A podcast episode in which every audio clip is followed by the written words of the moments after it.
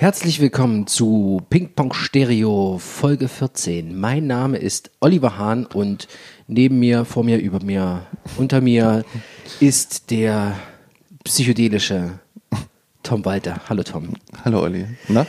Schön, dass ihr wieder eingeschaltet habt, dass euch der Feed wieder erinnert hat. Eine neue Folge Ping Pong Stereo ist draußen. Zu dieser Classic-Ausgabe. Klassiker. Oh ja, Wir stimmt. sind zurück. Ja. Zu alter Form. Oh Gott. Folge 14. Folge 14. Ja, da muss man ein bisschen tief, tiefer starten. Folge zwei Mann, zwei Alben. ja, ja. So wie früher. Kannst du dich noch dran erinnern? Dam- damals. Damals Folge 9. War die letzte. Ja, das ist gut. Ja. Das ist gut. Das ist wie wenn, die, wenn wir 30-Jährigen sagen, damals, weißt du noch? Na klar. Da, damals, aber da ich sag, gab's das, ich sag das gerne. Aber naja, ich bin ja auch ein alter Ja, Sack. ja, du bist, du Ich bist, bin schon du bist old- irgendwo hängen geblieben. Old Grumpy Man. Ja, du bist Ich schon alt richtig. Bin ich, die Jugend, was machten die da? Ja, ja, ja. Das genau. schon. Naja. Okay, äh, wir kümmern uns heute um die Beatles, beziehungsweise deren Album Revolver und Pink Floyds The Dark Side of the Moon. Dachten wir jetzt einfach mal. Dachten wir einfach, mal einfach mal so richtig zwei Schwergewichte in den Einfach Ring mal, wir machen das jetzt einfach mal in den nächsten 90 Minuten oder so. Genau. Mal gucken, was, was so passiert. Ja. Äh, und beginnen wollen wir mit äh, den Beatles, mit Revolver. Ja. Und das hattest du mir ja als Hausaufgabe aufgegeben. Mhm. Warum? Also, eigentlich wollte ich erstens vordergründig mit dir mal über die Beatles reden, weil ich nämlich deine Meinung nicht dazu kenne. Das haben wir tatsächlich noch nie getan. Genau, wir haben noch nie drüber geredet, genauso Ja. wie auch kaum über Pink Floyd geredet haben. Das passt eigentlich. Also, das war eigentlich so vordergründig, dachte ich mir, ich muss mal irgendwann ein Beatles-Album nehmen, weil man einfach Beatles mal besprechen muss. Das ist einfach so. Ja. Eigentlich auch die komplette Diskografie, wenn- ist meiner Meinung. Aber eigentlich, eigentlich war der vordergründig, ich wollte einfach mal deine Meinung dazu wissen. Und ähm, weil für mich sind die Beatles eine der wichtigsten Bands überhaupt. Also Okay. die es gegeben hat. Also ich finde ihre erstmal, also ihren Einfluss auf das Musikmachen, Musikgeschehen und Musik an sich kann man ja nicht absprechen, dass das gigantisch ist. Ja. Und äh, ich bin auch einer der Verfechter, der das auch genauso sieht und, und das auch genauso teilt, dass äh, diese Band super wichtig ist für alles, was wir heutzutage machen und eigentlich sie alles als Erste gemacht haben, gefühlt. Und ich bin auch ganz starker Verfechter, wenn du, es gibt ja mal diesen Twist, Rolling Stones oder Beatles. Ich dachte, gibt es Presley oder Beatles. Ach nee, war Tarantino. Naja, also Elvis Presley ist ja nochmal ein anderer Kosmos. Ja, ja? nee, Also das war, ich, ich kannte diesen Vergleich eigentlich nur aus den Elvis Tarantino- ist der Gott, ne? Und die Beatles sind die Jünger. Ach so. Ui. So. Okay. Oh Mann. So. Und äh, ich finde ja zum Beispiel die Rolling Stones richtig kacke. Ich finde, die haben noch nie ein gutes Lied gemacht. Das lasse ich auch mal so stehen. Ich sag mal, ist eine These, gell? Naja, also eigentlich, die Beat, die, die Aber Ro- ich musste, ich muss tatsächlich sagen, ich habe von den Rolling Stones habe ich nicht ein einziges Album gehört. Richtig. Ich auch nicht. Keiner nehme ich. Weil, eh, weil, warum? Nein, das ist so. Die Rolling Stones, ne, vermitteln nur Attitude. Die Attitude, mit der sie aufgetreten sind, mit der sie äh, wahrgenommen wurden, das ist ganz wichtig für den Rock'n'Roll, wie sie sich gegeben haben. Aber ihre Musik ist, Also, glaube ich, Zuhörer, ihr merkt gerade etwas- live dabei, wie sich Tom weiter die Schlittschuhe anzieht und sich auf ganz dünnes Eis begibt. ich, ich Ja, lehrt mich du- gerne eines Besseren, aber ja, ich, weißt ähm, du, ich, ich halte mich da noch raus. Ich kann dazu noch nichts sagen, weil ich einfach äh, keine Ahnung habe. Ich Richtig, ich noch auch nicht nicht. gehört. Ich hab- Fertig. ich auch nicht. Die, Ich hab- die ja. habe ich, die habe ich einfach ignoriert. Genau. Die sind mir auch eigentlich egal ich habe sie mal einmal live in gesehen. meiner Welt. Hm? Okay. Ja, habe ich meinem Vater geschenkt, weil der immer großer, begeisterter Fan davon war. Ja. Und äh, Und die konnten mich live nicht überzeugen. ja, wenn wir vielleicht ein bisschen bessere Plätze gehabt hätten. Außer ganz hinten, links oben es, ja, in der Ecke. ja, Hm. es war ganz hinten, ganz links oben. Im fucking Olympiastadion in Berlin. Ja, geil. Okay.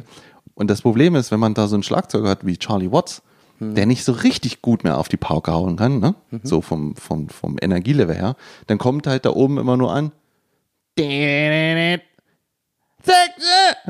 Also du hast nur Stimmung Gitarre gehört. War das gerade sexy? Sexy, ja, das war Westernhagen. Das Ne? war das. Du weißt schon. Äh, ja, ist okay. I can't get no. ja, ja. Get no red. Das war alles, was ich gehört habe. Okay. Ja. Also vielleicht vorne so in der Front Row wäre das vielleicht ganz geil gewesen, aber so.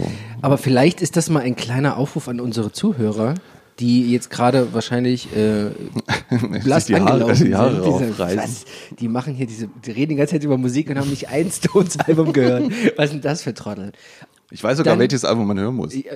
Ja, okay, warte mal, aber dann, dann, dann, dann würde ich jetzt gerne den, den Zuhörern mal äh, die Chance geben. Denn sagt uns doch mal, was für ein Album ihr uns von den Stones empfehlen würdet. Also wirklich, also nicht ihr von wegen, alles die ersten fünf sind gut, nee, nee, ein. Ein ja, es gibt dieses eine. Do Doppelalbum mit, mit so Schwarz-Weiß-Fotos drauf. Das steht in jeder Liste. Das soll das Beste von denen sein. Das ist aber auch schon alles. Gut. Aber obwohl ich muss sagen muss, ich revidiere meine Meinung sogar noch ein bisschen. Mhm. Die letzte Platte, die sie rausgebracht haben, die finde ich gut. Da sind aber nur Coversongs und Blues-Songs drauf, die sie spielen. Aber die finde ich geil. die sind doch nicht mal eigene Songs. Dafür ist eigentlich auch nur wieder die Attitude, wie die das rüberbringen. Alte Blues-Songs spielen, finde ich gut. Okay. Aber sind keine eigenen Songs drauf. Na und das sagt ja schon wieder alles. Ja. Naja, egal. Die Beatles. Ja. Nachrichten und andere Meinungen gerne an ping.stereo.gmail.com. Oder Iron Wald, aber bei Instagram. ja, ja, direkt besten, an mich. am besten dahin. Genau. So. Zurück zu den Beatles. Genau. So, also, ja. Also Ich- Beatles für dich als äh, äh, eine der wichtigsten Bands äh, überhaupt. Genau, und das vor allen Dingen, das kam dadurch, ich weiß noch, es gab ein Weihnachten, da ähm, kam ein, kamen zwei CD-Boxen raus. Und zwar einmal die komplette Diskografie der Beatles in einer Box auf CD in Stereo-Mischung und die komplette Diskografie von Led Zeppelin auf CD äh, als äh, LP-Mini-Replika. Und das war dann die Zeit vor den Vinyls. Und die habe ich mir beide gewünscht, weil ich so, ich wollte einfach mal richtig einsteigen in das Thema, Led Zeppelin und Beatles. Ja. Und dann habe ich das halt gemacht und da habe ich mir im Prinzip auch nur alle CDs einmal auf meinen iPod gezogen und habe sie dann gar da gehört und habe mir halt die komplette Diskografie mal so erarbeitet von Okay. den Beatles. Und äh, weiß ich nicht, ich finde halt, die haben ungefähr 100 Hits oder mehr geschrieben einfach. Und das fasziniert mich immer wieder und ich finde das total toll. Egal.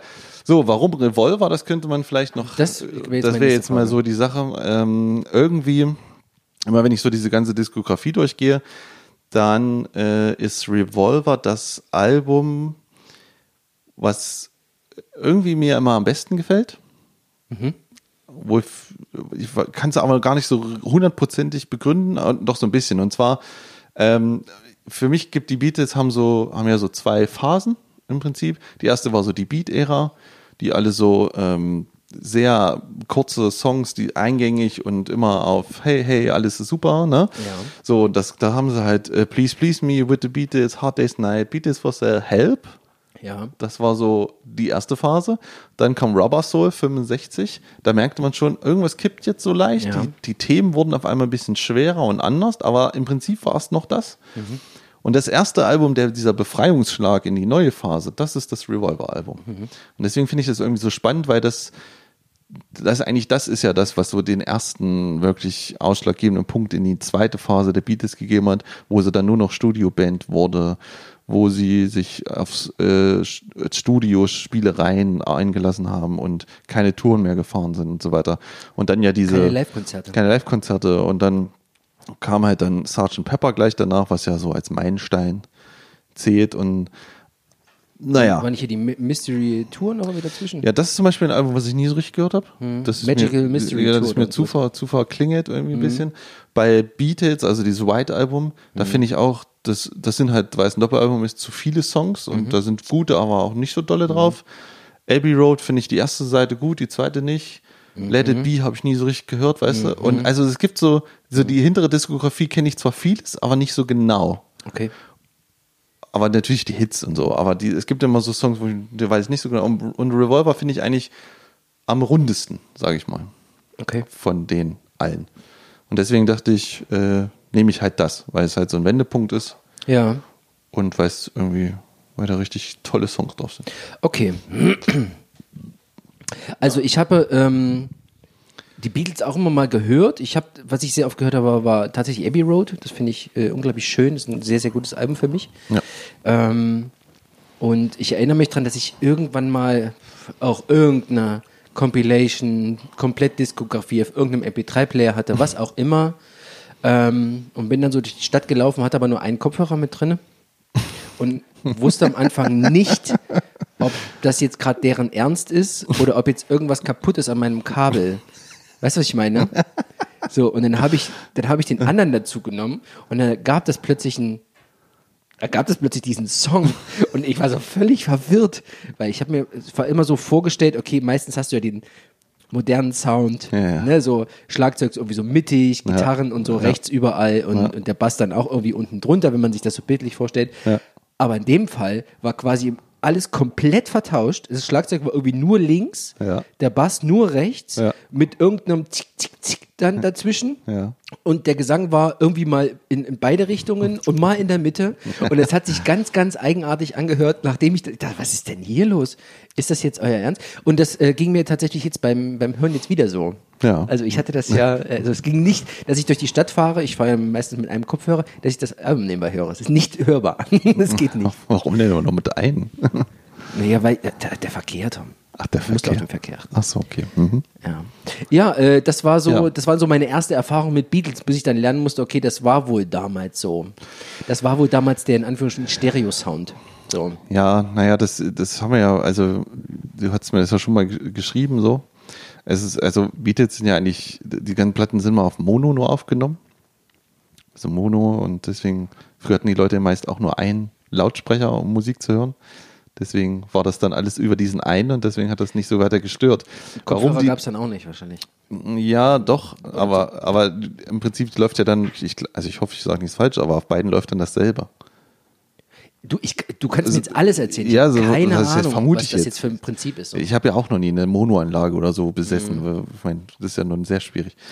Aber so ist das nun mal. Und irgendwie haben sie bei diesem Stereo-Mix irgendwie, ich weiß auch nicht, sie haben es dann wirklich so gemacht, dass halt irgendwie eins nur links und rechts ist. Weiß genau, werde ich, weiß ich auch noch nicht so genau. Ich weiß aber, dass es, diese Alben werden ja tausendmal remastert. Ne? Und Selbst die, also meine CD-Version damals war auch ein neu- neuer Remaster, wo alles nochmal aufgebauscht wurde. Und jetzt kam vor kurzem aber nochmal eine Remastered-Version raus, wo die nochmal die Bänder alle abgetastet haben. Und da haben sie nur spezielle Alben, also ich glaube ab Sgt. Pepper oder so oder äh, das White Album, die haben sie noch, noch mal aufgebauscht. Die findest du bei Spotify, da gibt's, also die gibt's dann zweimal so ungefähr. Ja. Und du musst dir immer diese super Deluxe Sgt. Pepper Version anhören. Das ist der Wahnsinn. Da klingen die auf einmal wie, als ob die 1980 oder so oder Ende 70 aufgenommen wurden. Okay. Da ist das voll Stereo und voll breit. Das Schlagzeug super laut und so, weißt du? Also Okay. auf einmal ist das nochmal, wie kann man da sowas rausholen aus so altem Material, ne? Aber deswegen, ich weiß nicht, ob es da die Revolver überhaupt gibt. Ich hab's, glaube ich nicht. Das nee, glaube ich, Ja. habe ich jetzt nur die, die äh, ursprüngliche Version Genau. gefunden. Ja. Okay, also nur mal ganz kurz, wir, wir befinden uns im Jahr 1966 Ja. und in diesem Jahr waren so Hits wie These Boots Are Made for Walking von Nancy Sinatra dran oder äh, Barbara Ann von den Beach Boys oder äh, was haben wir noch? Painted Black von Rolling Stones, sowas in der Richtung. Ähm, in diesem äh, Jahr befinden wir uns. Ja. So, und die Beatles waren zu der Zeit. Ich, also, Naja. der Höhepunkt war relativ lang, aber zu dem Zeitpunkt waren sie schon. Die Beatlemania ist quasi ausgebrochen gewesen schon. Voll. Absolut. Was auch ein Grund war, warum sie dann irgendwann gesagt haben, wir können nicht mehr, wir können nicht mehr touren oder nicht mehr live spielen. Eins der letzten Konzerte haben sie in einem Fußball, in einem Baseballstadion in Amerika gemacht. Da kam ihre, ihre äh, Musik kam über die Lautsprecher der Anlage vom, vom Baseball. Man, Das kann man sich überhaupt nicht vorstellen. nein, man kann sich das, glaube ich, angucken. Das Ja, ja. Diesen Auftritt gibt es. und es ist unglaublich, wie laut das Publikum ist. Das Publikum schreit einfach Das nur. ist, die sind, also das ist, ähm, das kennen vielleicht so unser Alter die Leute damals von, von Take That, so diese, Ja, ja. Diese Hysterie. Es ist ja tatsächlich so richtig, so, ja, ja genau, so richtig ja. Hysterie. Die, die haben geweint und geschrien und sind in Ohnmacht gefallen und die waren so laut, die Leute waren so laut, dass die Band sich ja nicht mehr selber hören kann. Richtig, ja. Das Publikum konnte es nicht hören und das hat war ein, ein Teil davon, warum die gesagt haben, wir, wir spielen live nicht mehr. Ja, wenn uns keiner zuhört, dann brauchen wir auch nicht mehr spielen. Eben. So, das war. Das war die eine Seite. der Sache. Und die andere Seite, das hast du gerade schon gesagt, die haben dann irgendwann gesagt, also wir, unser, unser Sound, den wir im Studio machen, die Songs, die werden, die sind so vielschichtig, Ja. ähm, das wird zu viert auf der Bühne nicht. Das kriegen wir so nicht hin. Da gibt es die Technik überhaupt nicht dafür, das abzuspielen. Richtig. Damals gab es ja sowas nicht wie ähm, Loop-Geräte, äh, Keyboards Hall. Hall oder Naja. irgend, weißt, also, also was gab es ja alles nicht. So, das heißt, es ist alles, was so künstlich in einem Studio gemacht wurde, teilweise, was heißt teilweise, auf jeden Fall händisch, ähm, ließe sich live auch auf keinen Fall übertragen. So. Und der Anspruch der Beatles war dann halt im Laufe der Jahre immer höher geworden daran. Ja. Ja, sie haben ja zu dem Album noch eine Tour gespielt, aber haben in, auf der Tour überhaupt keine Songs mehr davon Nee. gespielt, weil es nicht mehr möglich Nee, war. gar nicht. Ja. Also ich, ich kann das ja mal ganz grob erklären, was die Beatles im Studio gemacht haben. Mhm. Also man muss sich vorstellen, äh, es gab früher gab es ja große Bandmaschinen. Also Musik wurde auf Band aufgenommen, Mhm. auf so großen Tapes. Und diese Bänder hatten im Prinzip vier Spuren. Man konnte diese vier Spuren äh, bespielen. Man konnte jetzt sagen, ich drücke jetzt Duck, dann läuft die erste Spur und auf dieser ersten Spur, sage ich mal, spielt man Schlagzeug. Ja. Auf der zweiten Gitarre, auf der dritten Bass und auf der vierten singt man. So hat man vier Spuren und dann kann man die noch ein bisschen laut leise machen und dann ist man fertig. Dann So, spielt man die irgendwann zusammen ab und hat eine ganze Band. genau, die laufen ja dann gleichzeitig. Also Genau. auf diesem breiten Band sind vier Spuren sozusagen. Was die Beatles dann gemacht haben, sie haben diese vier Spuren bespielt mit einem Basic-Track, also Gitarre, Bass, Schlagzeug. Und dann haben sie diese vier Spuren auf eine zusammengeschoben und haben dann auf der, äh, dann hatten sie ja wieder drei frei. Ja. So, dann haben sie die drei wieder bespielt, zum Beispiel mit Hände klatschen, Ja. Over, äh, Gesang, zweite, zweite Gesangsstimme. So, ne? Dann wieder zusammengeschoben. Oh ja. Dann hatten sie ja vier plus drei. Jetzt haben sie nochmal zwei. Dann machen sie nochmal zwei. Dann spielen sie noch ein halbes Orchester ein. Schieben die wieder zusammen. So, das haben sie gemacht. Und irgendwann sind sie auf die Idee gekommen, was, wir nehmen zwei Bandmaschinen. Auf einmal hatten sie 16 Spuren. Und Vier. Äh, acht. Ja, aber wenn man sie dann immer wieder zusammenschiebst, Ach so, ja, ja. dann kriegst du noch Ja, mehr raus. ja. Und das, so haben die gemacht. Also sie haben so gelayert, immer alles zusammengeschoben. Heutzutage drückst du auf den Computer, Bab hast 100 Spuren. Kannst sofort sowas machen, ja? Diese Vielschichtigkeit. Und das ist, und dazu haben sie dann noch angefangen, Studiotechniken auszureizen und nach Sachen überhaupt neu zu erfinden und alles. Ja, Ähm, also sowas wie, wie das Double-Tracking-Verfahren, was im Grunde gängige Verfahren heutzutage ist, um einfach ähm, Breite und äh, herzustellen, indem man einfach, äh, du nimmst meinetwegen eine Gesangsspur und doppelst die und legst die mit einer kleinen Versetzung ja, übereinander. ja. Dann klingt das alles äh, Breiter noch. breiter und voller noch. Ja. Und das haben die in dem Fall alles, Genau. wie gesagt, händisch getan. Genau, also wenn man das heute so hört, dann hört er halt Effekte, wie zum Beispiel, auf denen ist ein rückwärts gespieltes Solo drauf. Genau. Dann äh, ist das ja heute kein Problem, drückst auf den Knopf, wird umgedreht und fertig ist. Damals war das halt, Ganz musstest neu. die Bänder anders abspielen und Du oder musst die rückwärts abspielen. du musst, du musst rückwärts abspielen, musst es richtig rumspielen, um dann, wenn du es zurück die anhörst, dass es dann auch noch im Ton reinpasst. Also es ist, ist also es ist Wahnsinn, was sie da Also geleistet schon, haben. Die, die müssen schon gewusst haben, was sie tun, beziehungsweise wie es am Ende aussehen Ja, sie haben auf jeden Fall die Zeit gehabt, das auszuprobieren, weil sie ja, Ja, einfach gut. die Best-Selling-Band waren. Ja, ja. Na.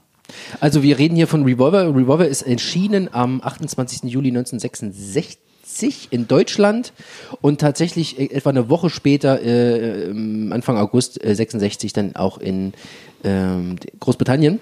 Bei uns zuerst, ja. komisch. Und äh, 14 Tracks, halbe Stunde, also 35 Minuten etwa. Ja, Ein fluffig, flu ein fluffiges Album. Wollen wir durchgehen? sehr, gern. Also, Ja? also ich denke, wir müssen ein paar Songs ansprechen. Also im Grunde, ähm, ich, ich kannte das tatsächlich schon, das wusste ich nur noch nicht. Ich, hab, Okay. ich hatte es mir mal angehört, nur nicht jetzt so genau wie, wie jetzt, aber mir waren so, Mhm. gut, das sind ja im Grunde auch Hits, nur Hits drauf. Also, auf dem also ja, ja. Man kennt irgendwie immer irgendwas von dem. Ja, das, welches- ja, ja, welches ja. Jeder hat irgendeinen, Ja, jeder hat einen Bezug zu den, zu den Genau. Beatles. Und das, das Schlimme ist, wenn man diese, es gibt so eine Best-of-Number-One-Platte von denen, also wenn man die laufen lässt, dann drehst du eigentlich durch. Ja. Also das ist ja 14 Mal Ja. oder 25 Mal, keine Ahnung, wie oft was da drauf ist. Einfach immer, die, immer ein Treffer. Ne? Ja. Das ist wie mit, äh, wie hieß er, äh, Yusuf Islam heißt er jetzt. Wie heißt er? Äh, St- Steve, äh, Steve ist, ja, weißt du, wie ich meine? Cat. Cat Stevens. Cat Stevens. Ja, Oh. genau. Oh ja, danke. Wir Gut, dass wir es zusammen gut, hingekriegt genau. ja. Äh, Aber bei dem ist es genauso. Das ist so ein, so ein der- also als Hits. Die stehen in jedem Schulbuch stehen, stehen mindestens drei von dem drin. Bei den Beatles übrigens genauso. Aber hast du die, die, die Diskografien mal so ange, also mal so komplett so alle? Habe ich wahrscheinlich mal gemacht. Ich habe das mal durchgehört und mir, ähm, mir haben so grob die späteren wirklich besser gefallen. Okay. Also wie gesagt, ich glaube, Ja. ich glaube, ähm, Sgt. Pepper's Lonely Heartland, da ist auch Lucy in the Sky with Diamonds Ja, drauf ja. und so ein Kram. Das fand ich schon nicht schlecht. Abbey Road fand ich, also das ist grandios. Ja. Das finde ich auch eins der, der, der, der, der besten Alben. Es wird halt hinten raus so komisch. Da kommen dann nur noch so Songs, wo du nur so ganz kurze Abschnitte hast und so, so, so, kurz seltsam, so so anderthalb. Minuten Dinge. Ja, Ja, ja. Aber das finde ich nicht schlimm. Ich Nee, irgendwie, äh, finde ich, finde ich irgendwie gut. Aber tatsächlich hat mir Robert Soul auch sehr, sehr gut gefallen. Ja, das ist auch es gut. Es Das- macht der- wirklich ja, das- einfach Laune. Ich finde, ich, ich finde ja selbst diese frühen Werke gut, aber wenn man Robert Soul, Revolverman. Ja, aber wenn man so, äh, na, Rubber Soul ist auch so, aber wenn man so was Heavy Help hört, da, sind ja auch mal diese Super-Hits drauf, ne? Ja. Und, aber dann kommen so zwischendurch, denkst du, okay, jetzt, naja, es ist wieder so eine belanglose Nummer, weil ich lieb dich, ich lieb dich nicht und so, weißt du? Ja, das ist dann ja, auf und den hinteren mir- Alben nicht mehr da. Ich wollte gerade sagen, das hat mir so auf den, auf den, auf der ersten Phase nicht so gefallen. Das Ja. sind diese richtig, also diese klassischen Da du halt Hardcore-Pop-Nummern. ja, da so. muss man so ausselektieren ein bisschen. Ja, aber das brauchen wir bei den späteren Alben tatsächlich nicht mehr Nicht so aus, richtig, ja. ausselektieren. Ja. Also beginnen tut das Album mit Taxman. Ja. Ähm, und dem geht's im Grunde, ist im Grunde ein Protestlied gegen äh, das Besteuerungssystem der damaligen Zeit Ja. und richtet sich gegen äh, Harold Wilson, dem damaligen Premierminister, Premierminister und äh, Edward Heath, dem Oppositionsführer. Tja, als ob sich die Beatles noch Gedanken über Geld machen müssen. Ja, ich glaube, ich glaube, ich habe es nicht so richtig verstanden, aber ich glaube, es ging eher so um die Besteuerung der Gutverdiener. Weißt du, was ich meine? Ich, deswegen, ich habe, das könnte, Ja. ich könnte mir jetzt auch weit aus dem Fenster lehnen. Ja, vielleicht aber auch eher, vielleicht mussten selbst die Kleinen alles, alles besteuern, aber dünnes Eis wieder. Ähm, Aber es ist ein geiler Song. Ja, klar. Und vor allen Dingen habe ich, glaube ich, mal gehört, nur mal so am Rand, dass ja Paul McCartney, der jetzt ja wieder die Rechte hat an allen Songs, so, Ja. ne? Ich habe mal irgendwann gehört, dass der, glaube ich, in der Minute 10.000 Dollar verdient. In der Minute. Das ist möglich, ja. Also der sitzt auf dem Pott, geht runter und hat 50, Ja. wenn er schnell ist. Ja. Oder lässt sich Zeit, dann noch ein bisschen mehr. Unglaublich, oder? Ja, Naja. das ist, kann man sich nicht vorstellen. Nee, Michael Jackson hatte sich, hatte sich Hatte das ja sich gekauft. gekauft, ne? ja. ja, ja. Der Kleine. Okay, Ja. äh, als nächstes Eleanor Rigby. Alter Schwede, ist das Wahnsinn, mein oder? Lieblingssong. Oh Gott. ich liebe den. Den kannte ich vorher schon tatsächlich. Den hatte ich in irgendeinem in irgendeinem Liederbuch, in, ir in irgendeiner Klasse hatte ich das mal. Wir haben es nicht gesungen, aber ich hatte es nur gelesen, dass es da stand. Ich fand den, also ich, der hat eine, ist kein Schlagzeug, keine Gitarre, nichts. Nur Streicher. Das sind nur Streicher, die nicht von den Beatles eingespielt wurden. Nee. Ähm, und es singt Paul McCartney, glaube ich. Ich kann das manchmal ganz schlecht unterscheiden. Ja. Äh, es singt im Grunde nur Paul McCartney. Ja. Kein anderer von den Beatles ist dabei. Ja. Und ähm, man hat so ein, so ein äh, äh, Streicher-Oktett, also irgendwie acht, acht Leute, Ja. die, ähm, die, wo die Streicher so eine, eine geile Mischung aus wir haben es, es, es schwebt so diese filigrane Melodie und dieses Ja. diesen, diesen, die, diesen Rhythmus erzeugen. Ja. Und im Grunde geht es um Eleanor Rigby, die in einer Kirche arbeitet, Mhm. total alleine ist, die sich da so ein bisschen kümmert, so wenn dann Hochzeiten sind, dann räumt sie den ganzen Reis weg und kehrt so ein bisschen durch und so weiter Ja. und träumt irgendwie so von irgendwas Besserem. Ja. Aber so richtig, ist im Grunde alleine, die da ist. Ja. So, und- dann gibt es noch einen ähm, Father Mackenzie, das ist der Priester der Kirche, äh, der im Grunde seine, seine, seine Reden schreibt, die im Grunde aber keiner hört. Keine, keine Glaubensgemeinschaft hat, niemand interessiert es, ob es die Kirche gibt oder nicht. Vielleicht wird sie nur zum Heiraten benutzt und der sitzt dann abends alleine in seinem kleinen Kämmerlein und stopft seine Socken. Ja. So. Und irgendwann stirbt Eleanor Rigby ganz alleine und wird auch nur von Father Mackenzie begraben. Und auf dem Stein steht auch nichts weiter als ihr Name. So. Und dann klopft er sich so den Dreck von der Hand und naja, gut, okay. Das war's. Niemand ist, niemand ist sicher. Tja, hm. tolles Lied. Wahnsinnig Ein, gut. grandi ein grandioses Lied. Vor allen Dingen, ach so, so jenseits von dem, was man so, wie man Musik hört, finde ich, oder? Ja, ja, ist was, es ist irgendwie, das sticht ganz schön es raus. funktioniert halt so gut, aber man, sowas hört man ja eigentlich nicht. Oder andere Künstler machen sowas selten. Weißt du? Was meinst du? So nur mit, Naja, nur so nur mit Streichern und aber dass das so gut funktioniert. Ja. Dass dieses, wenn du es wenn zweimal gehört hast, so die, jede Textzeile mitsingen kannst und dich mal auf die nächsten Ah, Part freust. only lonely Oh, people. ja, ja, es ist so, hm, naja. Ja, Super. Super gut. Ne, da haben wir schon zwei Hits zum Anfang. Naja. Also, Das Schlimme ist, wenn ich mir die, wenn ich die Liedtexte, äh, die Texte, wenn ich hier so die Songs lese, ich habe sofort die Melodie im Kopf. naja. Ich gehe hier so rüber, ne? Ja. Good Day Sunshine. Ich meine, gut, die Good Day Sunshine. Weißt du? Da, da, and your bird can sing.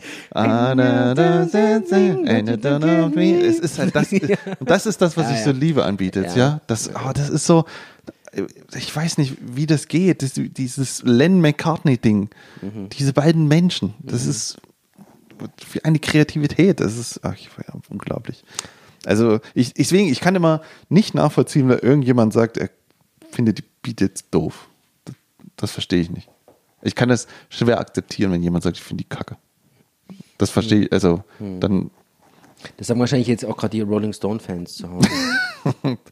Titel mich- 3, I'm Only Sleeping, Ja. ist im Grunde so ein verschlafenes Ding, äh, bei dem es oberflächlich darum geht, dass jemand einfach irgendwie so rumliegt und den Tag so ein bisschen verdöst Mhm. und eigentlich nicht so gestört werden will, aber in, in, dem, in dem Kontext, dass sie ja sich schon sehr viel mit ähm, drogeninduzierter Meditation Ja. äh, beschäftigt haben und äh, wahrscheinlich auch, ich glaube, ich glaube, LSD kam ein bisschen später, also muss es Marihuana gewesen sein. Ähm, geht es, kann das auch als so als Drogen High-Lied verstanden werden. Okay. Würde ich jetzt so. Ich weiß gar nicht, ob das so schon die Phase war, wo sie schon einmal nach Indien, in Indien, aber mal ja Ich- wahrscheinlich muss ja drauf, weil es ist ja, das nächste Song ist ja, Ich glaube, es muss so in der Zeit gewesen sein. Ja, waren sie bestimmt schon mal nachher. Ja, ja, ja. Naja, und das, danach, das kam Love You Too, das ist mein nä- nächster Liebling. Hm. Äh, angefangen mit so einem fetten wir wissen jetzt beide nicht, wie das Instrument heißt wahrscheinlich. Sitar. Ah, Sitar. Genau, das, ein, das klassische indische, Ja. die indische Gitarre sozusagen. Die waren ja mehrmals da, ne? Und waren dann bei irgend so ein, wie, so, so ein, Ja, Maharishi oder. genau, so ein, ich- so ein Typen, ja, hier steht's auch, oder? Nee, ist egal. Auf jeden Fall, ähm, hat dann irgendwann, ähm, Ringo Starr dann irgendwann gesagt, hier, pass mal auf, es ist mir auch ein bisschen zu dumm. Ich gehe jetzt nach Hause wieder. Weißt du, die waren ja die ganze Zeit da am, Unser Ringo. weißt Ach, du, der ja, gute das- Schlagzeug. das Original. Also entweder machen wir jetzt hier Ja, wieder Leute, Musik oder so, oder Ja, ja. ich verstehe es nicht. Ja, ja. Ja, ich, ich müsste jetzt nochmal nachgucken, wie der heißt. Ich weiß es jetzt gerade nicht. Mhm. Ähm, Love You Too, äh, das ist, fängt mit so einem ähm, äh, Sitar-Ding an. Ich Ja. glaube, George Harrison spielt das Ja, Ding. ja. Und das, das zieht sich so und es zieht sich so und es Ja. zieht sich so und dann kommt der, der Beat mit den, mit den kleinen Bongos und ja. Tambourin und ähm, Kumbaya-Vibe, den es dann irgendwie so ausstrahlt. Mhm. Aber das hat so ein, das, das zieht dich sofort in diese, in diese Trance rein, weißt du so? Ja. Äh, in dem es äh, also das ist, ist, ist ein Lied, in dem geht es im Grunde darum, dass die Zeit sch zu schnell vergeht und dass man sie eigentlich äh, nutzen sollte mit Liebe machen, Lieder singen, tanzen, Ja, so. dich lieben, andere lieben. So. ja, schön. Aber es, ist es hat irgendwie ein, es hat einen seltsamen Vibe mit drunter. Das Ja. ist nicht so ein, äh, wir sind alle fröhlich äh, Flower Power Ding. Ja. Das hat so ein bisschen, das schwebt irgendwie so eine Melancholie mit. Ich weiß Ja. nicht, ich kann es jetzt gerade nicht ausdrücken. Ich weiß nicht, ob es Melancholie ist. Ja. Aber das ist so ein, eine Ernsthaftigkeit ist da, ist da mit dabei. Weißt du, was ich meine? Ja, ich weiß schon. Okay. Dann machen wir gleich weiter. Ja, Here, there and everywhere. den habe ich zum Beispiel jetzt nicht im Kopf. Also, den wüsste jetzt gerade nicht, wie die Melodie Es geht um die ewige Liebe. Ich würde es dir gerne zeigen. Nee. Ich kann nicht singen. Nicht Melodien schlimm. merken kann ich mir auch nicht. ähm, hier geht es um die einzig wahre Liebe. Um eine Person, die man im Grunde die ganze Zeit um sich haben möchte. Hier, dort und überall eigentlich. Okay. Ähm, damit so weiter. Ist das so, so, oh Gott. Ja, ja, okay. Ja, ist so, ja, okay. ist- Man muss ja ist nicht, muss ja ist- nicht jeden ausführen. Nein, ja, ja, weißt du, das ist, erinnert mich so an so Vorträge in Schulen, Ja. weißt du, wenn du so denkst dir, das ist ein wichtiger Punkt, aber mehr habe ich jetzt eigentlich auch nicht zu sagen. genau. So, danach kommt äh, Ja, komm, skip mal gleich weiter. Kann Jetzt kommt der hören. Yellow, Submarine. der klassische äh, Ringo-Nummer. Ja. Ich kann, ich kann es nicht mehr hören, tatsächlich. Es Okay, okay, weil dir ist noch im Ohr Sachen wie zieh den Ball an die Leder. aus. habe ich schon mal gehört, ja. Es ist ein Fußballding nun. Ich muss ja, Ja. sagen, also So, was hat das damit zu tun?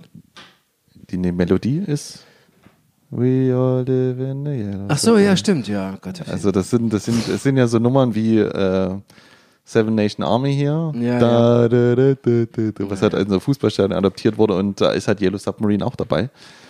Äh, ich muss sagen, klar, den kann man irgendwie nicht mehr so richtig hören. Mhm. Ne? Ich kann trotzdem immer noch gut hören bei den Beatles, Ja. wenn er kommt, weil ich finde diese, diese Geräuschkulisse so geil. Ne? Dieses, dass man das, dieses im Boot, diese Geräusche. Ja, Dann- Und, dann, und dann kurz, äh, weißt du, so Orchester und was da alles noch drin ist. Und vor allen Dingen dann in der dritten Strophe, wo dann immer, immer wiederholt wird.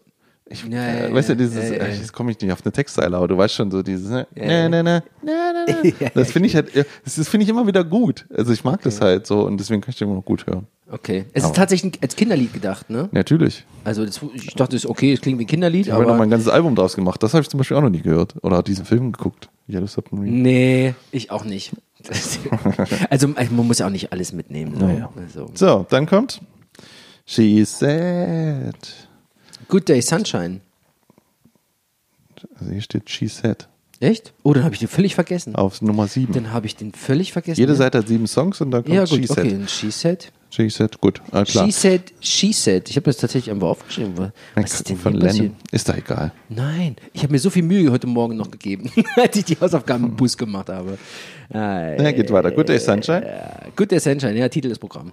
Gut. Ja, das ist wirklich eine gute Laune. Ich bin den einen Tag, bin ich durch die Stadt gelaufen, es war wirklich Kackwetter, so wie heute. äh, und und wird's eigentlich, es ist so kalt und es ist so nass und es regnet und oder schneit oder beides und der Wind zieht dir so in die Jacke hoch und dann Good Day Sunshine, denkst du, jawohl. Ach, ist das ein Soundtrack? Könnt ihr nicht jetzt alle hören gerade? Das, können- das kriegen sie halt hin, ne? So eine Stimmung, die Ja, irgendwie, wirklich super. Ja, wenn du die zur richtigen Zeit einlegst, dann passt das auch einfach perfekt irgendwie. Ja, Ja. Ach nee, tatsächlich. Ja, ja ich, ach vergiss es. Komm, Ist doch egal, Ja, weiter. drauf geschissen. Komm. And Your Bird Can Sing. Ach super, den, den habe ich gemacht. Das war einer von denen, den ich nicht kannte oder zumindest nicht auf dem äh, so auf dem Schirm hatte, Ja. äh, den ich total geil finde. Der geht so richtig ab. Es geht so richtig, es ist so. Oh, äh, Auch super Snare auf dem Song. Tasch, dum, da ist näher auf dem Song. Ja, aber der, manchmal, ah, ich finde, find, der Ringo ist ein genialer Schlagzeuger. Da, ja, das kann ich nicht, keine Ahnung, das weiß ich auch nicht. Ja, der, weil der immer songdienlich spielt. Der ist nie überheblich, nichts ist zu viel. Und er hat ganz tolle Ideen. Weißt du, er, er macht so gewisse Sachen, da gibt es so gute YouTube-Videos, die so erklären, was der in so Kleinigkeiten, die dir manch, die dir dann erst so auffallen, wenn du das mal so genau siehst. Allein wie der ein Tom Break macht oder so. Der ist so, der macht ganz wenig, aber das, was er da macht, ist total effektvoll. Mhm. Okay, ja, ich glaube dir das, das ich glaube dir das. Aber das ist. Ich meine, äh, davon mal ab von sowas wie dumm, dumm, dumm, dumm, was halt, ne? Come, Bei, together. Äh, come together ist und sowas. Aber der macht halt manchmal so dumm, papp, papp da, papp, papp. Und dann, und dann ändert er ganz kurz einmal was. Und das ist, wenn du, wenn das fehlen würde, würde der Song nicht mehr funktionieren. Das ist total irre. Ich weiß nur, dass, dass der so eine andere Schlagtechnik für, für die Hi-Hat hat. Also dieses, also für jetzt nicht Schlagzeug ist meistens so links. Links, ja. Mhm. Äh, dass die, diese zwei Becken, die so auf und zu gehen, da kann man mit dem Fuß draufstellen, da gehen die zu. Ja. Und normalerweise schlägt man dann so Gerade, oben drauf, ja, von oben nach unten. Und ähm, Ringo macht das so ein, der, der wischt da so drüber, von genau. links nach rechts und, und, und wieder zurück. So. Das, ja, das, das, ist mir so aufgefallen. Ja, und das, er ist eigentlich Linkshänder und fängt seine Breaks mit links an. Und dadurch klingen die manchmal falsch. Äh, nicht falsch, sondern anders, als wenn du oder ich das machen. So weit, so tief bin ich nicht. Ja, ist so, aber das, allein diese, dieses Come Together, bam, bam, wenn du das rechts rum anfängst, mit der rechten Hand zuerst, kommst du, kommst du nicht auf die Eins. Du musst, du musst mit links den, den Break spielen, sonst schaffst du diesen Break nicht. Das ist total irre. Okay. Ja. So, eine tief. Kleinigkeit. Okay. Also The Bird, äh, And Your Bird Can Sing war an Frank Sinatra gerichtet, Ah, ja. der ähm, als jemand stand, der im Grunde alles hat. Ne? Der, der alles, der alles hat, was er haben möchte, Ja. der alles kann und ähm, alles kriegen kann. Mhm. Ne? Und dein, dein Vogel singt sogar und uh, but you can't get me. Also du kriegst alles, was du willst, aber mich kriegst du nicht. Okay.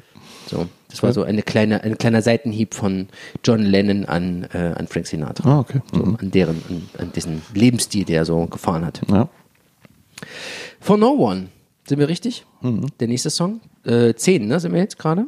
Ja. Gut. Ähm, Nee, neun. neun. Ach, ist- Nein, zehn. Also ist egal, ist jetzt komm, egal. weiter. Okay.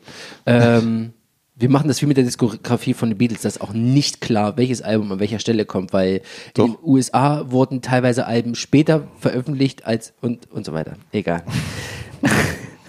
äh, von No One. Im, im Grunde geht es darum, dass eine Beziehung endet, weil sie ihn nicht mehr braucht, nicht mehr liebt, keine Verbindung mehr auf äh, äh, ähm, rechterhalten kann. Und ähm, mal, mal ganz kurz so mal einen Text raussuchen, das ist eigentlich ganz, das können wir mal, wo sind wir denn jetzt hier? Von No One. Können wir mal gleich mal aufmachen. Weil ich das Internet genau. So. As your bird can sing and I don't know me. Den habe ich zum Beispiel jetzt auch nicht im Ohr. Von No One. And in her eyes you see nothing. Ah, no sign of Ja, ja, love, behind the tears. Sobald man die hört, weiß ich es ja. Cried for no one. Ja. Ah, Mhm. super. Ja. Und danach haben wir den Drogendoktor. Dr. Robert. Dr. Robert. Dr. Robert äh, als ein, ich weiß gar nicht, ob es ihn echt gab, aber es gab so das Gerücht, es gibt so einen Arzt irgendwo in New York. Wenn du da Bock hast, dann gehst du hin und kriegst dann deine Amphetamine gespritzt und danach geht es dir wieder gut. Und wenn es dir mal nicht gut geht, dann gehst du wieder zu Dr. Robert. Den kannst du immer anrufen, musst nur sagen, du willst zu Dr. Robert, Dr. Robert, Dr. Robert und dann kriegst du deine, deine Drogen. Ah, okay. Im Grunde. Kleinen Junkies. Die kleinen Junkies. Aber das waren sie damals schon. Die haben ja angefangen in Hamburg so richtig anzufangen als Coverband an sich. Anfang der 60er dann. Genau, und dann haben wir den Star Club gespielt, dann haben wir ja am, am Abend, ich weiß nicht, sechs Stunden spielen müssen. Ja, klar. Und um das durchzuhalten, haben sie auch mal ein bisschen Aufputsch mit Wahrscheinlich. Übrigens Hamburg, ähm, der Künstler, der das Cover gestaltet hat, Klaus Verhofen oder so, was heißt der, glaube ich? Vormann. Vormann, äh, Ja. mit zwei O, glaube ich, geschrieben. Ähm, das ist ein Bekannter aus den Hamburger Tagen noch gewesen. Ja. Der so eine Skizze, so eine Mischskizze gemacht hat aus äh, äh, ähm, gezeichnet und ähm, Fotografien. Ja, Gut. ein bisschen hässlich, finde ich, aber ja, das finde ich auch nicht gut. finde ich nicht so geil. Aber naja. Also ist aber meckern auf ganz hohem Niveau, mein Freund. so, I want to tell you. Ach, im Grunde geht es darum, du hast, du bist in der Situation und du deine, deine, deine Gedanken überschlagen sich. Das ist eine, eine Lawine an Gedanken und du weißt nicht, wie man es ausdrücken kann. Du weißt nicht, wie es raus soll. Ich will es dir eigentlich sagen, aber ich weiß nicht wie und es ist alles äh, eine riesengroße Unordnung in meinem Kopf. Okay. Got to get you into my life. Tja, ein Mann auf der Reise, alleine, trifft irgendwann seine Seelenverwandte und will sie behalten, in sein Leben integrieren, da lassen. Wie würdest du denn eigentlich die Musik beschreiben der Beatles, wenn jemand das noch nicht gehört hat? Ich jetzt war, Uh, nee. was ist das denn eigentlich? Ich finde, Also jetzt so ein typischer Song, so ein ganz normaler. ja, nee, tatsächlich so ein typischer Song. Typischer Song ist für mich so ein, so ein Pop. Pop-Song, Ja, tatsächlich, aber auf den, also wenn man aber die, die Alben an sich sieht, dann ist das schon so Psychedelic-Kram. Das ist jetzt der letzte, der jetzt als nächstes kommt. ja, Tomorrow ja. Never Knows. Ja, hat er jetzt mal ausgelassen. Das ist ja Ähm, was Spezielles. Ja, auch so. Und dann würde ich tatsächlich so richtig, also so ein bisschen an, brockig. Nicht die Songs an sich sind brockig, sondern eher so das Konzept, was dahinter steht. Was so Konzeptalbum Das kommt ja jetzt bei dem Album rein, aber ich meine, sagen wir mal, so ein Song wie As Your Bird Can Sing, das sind eigentlich zwei Minuten Das ist für mich 20 Pop-Songs, Ja, die Popsong. halt aber Gitarre, Schlagzeug, Bass haben. So irgendwie, ne? Ja, ja, na man, klar. Man muss halt irgendwie diesen Beat-Sound, das steckt ja immer noch drin, finde ich. Das Ja. ist ja immer dieses, diese bestimmte Art, wie die das immer so machen. Ja, das ist, wenn die, wenn die eine Leichtigkeit oder so eine Fluffigkeit haben wollen, dann machen die das. Ja, weißt du, was die ich meine? fangen halt auch Dann- Stimmung, ja, das, die fangen Das- halt die Stimmung genauso ein. Das meine ich ja, halt, ne? ja. So, wenn die irgendwas Dramatisches oder äh, Melancholisches haben wollen, wie Eleanor Rigby zum Beispiel, dann funktioniert das. Ja, Also die, die, die haben schon eine Ahnung von dem, was sie tun. natürlich. So, Wollen wir der Vollständigkeit halber noch Tomorrow Never Knows besprechen? das ist das beste Lied auf der Platte. Findest du? Völlig. Okay. Das ist äh, auch irgendwie, ich glaube, äh, das ist mit einer der Gründe, warum ich das Album immer wieder wähle. Weil ich diesen Song überragend finde. Okay. Ich finde das unglaublich. Ich finde, das klingt so modern. Wenn ihr heute ein Künstler das Ding mit irgendeinem so einem Computer-Breakbeat programmiert irgendwie dir zeigen würde mit.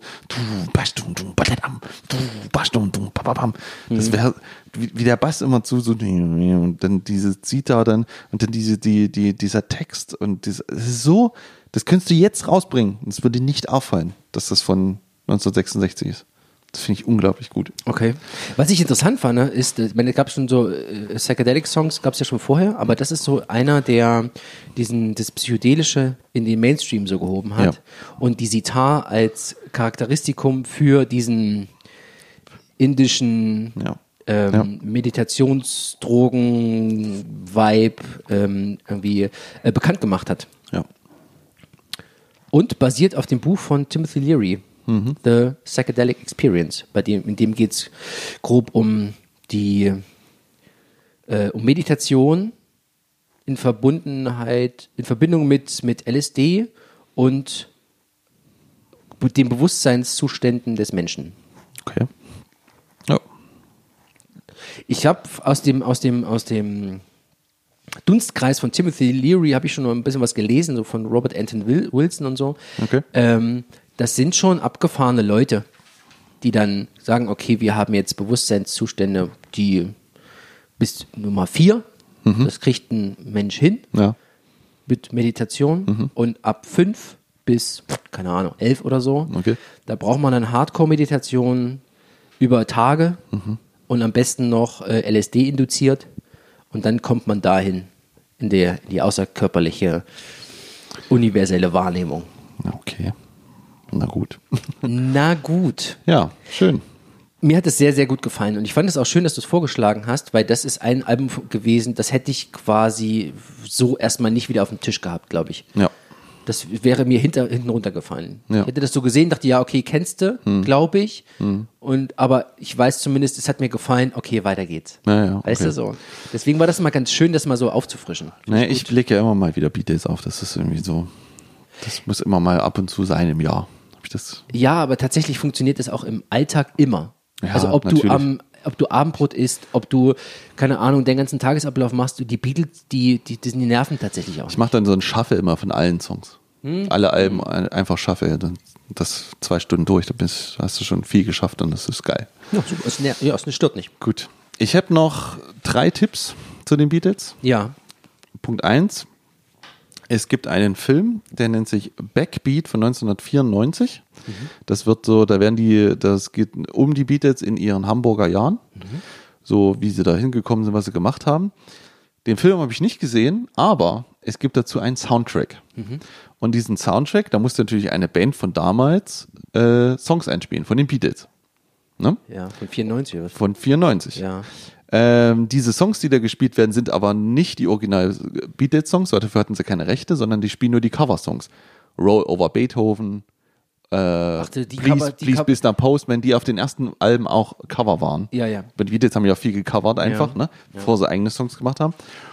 Und da sind nur diese Cover-Songs drauf, aber in der Beatles-Machart. Ne? Ja. So, und diese Band, die das eingespielt hat, äh, die hat das ein bisschen auf 12 gedreht. Die haben so ein bisschen das härter gespielt, weil die Beatles damals wohl auch sehr wild und hart gespielt haben. Und da ist eine, äh, das ist eine, eine All, äh, All-Star-Band. Und zwar ist da dabei Mike Miles von R.E.M., äh, Thurston Moore von Sonic Youth, äh, Dave Palmer von Soul Asylum und so. Also alles Grunge-Musiker. Und am Schlagzeug Dave Grohl von Nirvana. Und das ist der absolute Knaller, diese Platte. Die geht auch eine halbe Stunde. Ja. Jeder Song ist so auf völliger Anschlag gedreht. Du, da, da, da, I'm gonna be a Mr. Postman. Und das geht so, so. das ist so richtig gallig gespielt. Ja. Und die habe ich mir extra auf Vinyl besorgt, die Platte. Das ist der absolute Knaller. Das hört sich total geil an. Findest du, glaube ich, nicht bei Spotify. Ich guck grad Da- mal. Die gibt's nur bei YouTube. Sag mal, wie heißt die? Backbeat heißt der Film. Wer muss Backbeat Soundtrack eingeben. Zusammengeschrieben? Backbeat dieser, der berühmte Backbeat. Der, der Backbeat, ja. Und dann Soundtrack. Mhm. Und das ist richtig schön anzuhören. Das ist fantastisch. Okay. Tipp 1. Tipp 2. Jetzt wirklich ein Film. Mhm. Und zwar, ähm, es kam vor kurzem ein Film raus von Danny Boyle, der heißt Yesterday, Ja. wo es um einen Jungen geht, äh, der ein bisschen erfolgloser Musiker ist. Mhm. Dann passiert etwas, ein Blackout auf der Welt. Und die ganze Welt hat vergessen, dass es die Beatles gab. Ach ja. So. Das ist so ein Film, da denkst du, du siehst den Trailer, denkst so, hm, okay, ich weiß jetzt alles, habe alles gesehen, das stimmt vielleicht auch, ne? Weil dann gibt's noch eine Liebesgeschichte und er fängt halt an, spielt diese Beatles-Songs, die keiner kennt, auf einmal wird er ein super bekannter Musiker. So. Ich dachte, ich habe sehr schlechte Rezession darüber gelesen, dachte, ich gucke ihn dann trotzdem. Ich fand ihn fantastisch. Okay. Das ist ein super gutes Feel-Good-Movie-Ding, Ja. weil diese Songs so geil eingeflechten so sind in diese Ja. ganze Geschichte und er dann zum Beispiel auch versuchen muss, sich an die Texte zu erinnern. War mal Eleanor Rigby. Scheiße, wie war- ging es jetzt weiter, weißt du so? Weil der hat nichts, er kann nicht im Internet suchen und so, weißt du? Ist total süß, putzig, kann man sich super gut angucken und es gibt auch eine geile Stelle, da hat er so einen riesen Auftritt auf so einem äh, Strand, da spielt er auch irgendeinen so Help, aber an, also angepunkt. Also Mhm. angepunkt, als ob er das mit Punk spielen würde. Das ist so gut. Geil. Angucken, hat man gute Zeit. Und als letztes noch ein kleiner Filmtipp. Mhm. ja. Und zwar Peter Jackson dreht gerade eine Doku. Mhm. Oder, oder, oder, oder, oder sucht eine Doku zusammen über die Beatles, über ihr letztes Album, und zwar Let It Be. Mhm. Bei Let It Be war die Idee äh, erst irgendwie, die Beatles sind in einem Fernsehstudio und nehmen das komplette Album da auf, was totaler Quatsch ist, weil das hat nicht funktioniert. Dann sind sie ins Studio umgezogen und das war ihre letzte Platte, die sie aufgenommen haben. Als letztes kam zur Abbey Road raus. Die kam als letztes raus, aber Let It Be ist die Platte, die sie als letztes aufgenommen haben, zusammen im Studio. Und da gibt es zurzeit nur einen so einen Sneak Peek, die Sehr geht gut. drei Minuten Geil. und da sind Bilder dabei. Ja. Ah, da geht, also als da geht einem das Herz auf. Ich habe das auch schon gesehen. Du hast es auch ich, gesehen. Fand ich super. Oh, ja. Das ist das, die, das Ding kommt auf Disney Plus dann irgendwie raus, was total komisch ist, warum da, aber ist egal. Aber ich würde es unbedingt sehen. Und vor allen Dingen hat man ja mal gedacht, die haben sich übelst gehasst und zerstritten. Aber das sind, da gibt, du siehst einfach Paul McCartney und John Lennon, wie die sich anlachen und Späßchen machen und so eine gute Zeit haben. In jungen Jahren. In jungen in und das ist Farbe. und das ist so schön und so Ja. gut. Das muss mich um, also allein diese Sneak Peek sollte man sich schon mal angucken Ja. und danach diesen, diese Doku. Ja. So, das war's jetzt auch. Sehr gut. Ja. Schön. Vielen Dank. Bietet. Die Beatles. So, Jetzt, und, und äh, wenn man nicht schon ein Schwergewicht genug wäre, Ja. haben wir gedacht, komm, hau doch noch mal Pink Floyd und The Dark Side of the Moon hinten Genau. dran. Wir machen einen Zeitsprung. Vor sieben Jahren. Sieben Jahre. ne? Und begeben uns ins Jahr 1973, Ja. in dem so Hits rausgekommen sind wie Der kleine Prinz von Bernd Klüver oder der, der Junge mit der Mundharmonika, wer kennt es nicht? Oder was haben wir denn hier noch? Vicky Leandros. Die Buzuki klang durch die Sommernacht. Crocodile Rock von Elton John. Wer kennt sie nicht? Das sind, das sind alles Hits. Fiesta Mexicana von Rex Gildo. Mensch, Rex Gildo. So, genau. In dieser Zeit befinden wir uns jetzt.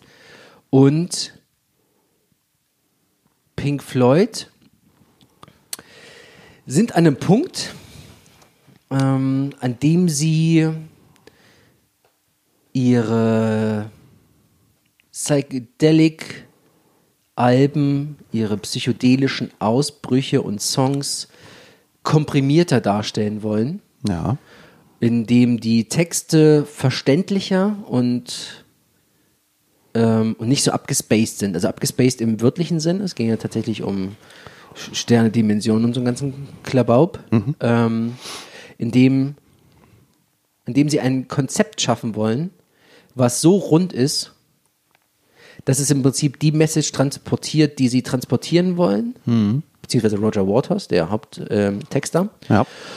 Äh, aber gleichzeitig, also die wollten eine Mischung aus den sphärischen Klängen, die sie vorher erzeugt haben, aber ohne 23 Minuten Jams zu machen.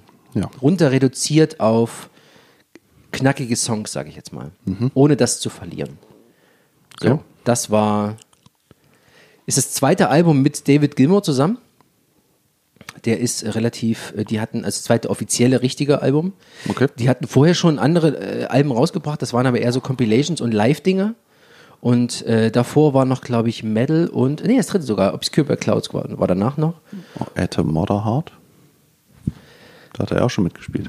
Also eigentlich war ja nur das erste Album mit dem Ja, ja, anderen, aber, mit Sid dann, Barrett. Dann, da habe ich jetzt gerade, dann habe ich, finde ich, äh, dann, dann kriege ich jetzt zwei Informationen nicht zusammen. Dann vergessen wir einfach das, was ich jetzt gerade erzählt habe, Also, bevor ich jetzt einfach nur ich Scheiß so- erzählt habe. Also das erste Album war mit Sid Barrett, Genau. der nur das erste als Sänger und Gitarrist gemacht hat. Ja.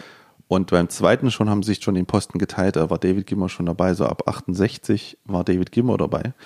Und daher war der ja schon die restliche Biografie, So, jetzt Diskografie jetzt, auch da. Guck mal, jetzt, jetzt, jetzt, jetzt, das ist natürlich, ähm, Mach einfach weiter. Das Ich- passt schon. ja. Ist schon richtig, was ich gesagt habe. ja, tatsächlich. Ich bin jetzt gerade selber ein bisschen verwirrt. Naja, egal. Drauf geschissen. Weiter geht's. Pink Floyd sind äh, relativ äh, angesehen in der Zeit schon. Die sind äh, sehr weit. Die haben, die kriegen hohe Budgets. Sind auch bekannt für ihre ausschweifenden Bühnenshows mit Videoleinwänden, Lichtern, Kostümen, allem möglichen Kram. Okay. Ähm, und es beginnt auch in dieser Zeit, oder zumindest ist es in der Zeit schon ähm, dieser künstlerische Bruch zwischen Roger Waters und den anderen. Der, ja, David Gilmour. David Gilmour, Rick Wright und Nick Mason am Schlagzeug. Machst du jetzt eigentlich eher eine Rezession oder warum? Nee, naja, okay. Äh, ach so, ja, stimmt. Ich muss ja. Eigentlich ja, sollst du erst mal erzählen, warum ich das warum ich das genommen habe. Ich bin ja, Ja. schon völlig weiter hier. Ich Ja, bin, du- ja, du ich bin so gut vorbereitet. Pass auf, ich habe hier Äh, zwei ja, das Bücher ist liegen. ja mein Part. Ja, ja, ja. Ich bin ja, ich habe hier zwei Bücher liegen. Ich bin schon, ich bin quasi voll gehypt von dem Ding. Also, okay, na klar, natürlich. Also ich habe es dir gegeben, weil das einfach ein, äh, das, das ein, eines der ultimativen Alben der, der Menschheitsgeschichte ist. Ja. Gut. Mhm. Okay. Das. Ja, fertig. Okay. Also nicht mehr kann man dazu nicht sagen. Okay. Oh, Ja, warum? Ich- Wann hast du es gehört? Warum ist das Ne, gut oder so? Kannst du Ich liebe Pink Floyd schon, seit ich die äh, Wish You Were Here gehört habe. Ja. Auf irgendeiner CD, irgendwann mal in irgendeinem Regalfach gesehen Mhm. und wusste, okay, ist Pink Floyd. Ke- Kennt man so den Begriff, da war halt, äh, ja, Another Brick in the Wall, Part 2, kennt man halt. Ja. Und habe mir das reingezogen und ich fand das auf Kopfhörer, auf 11 gedreht, sensationell.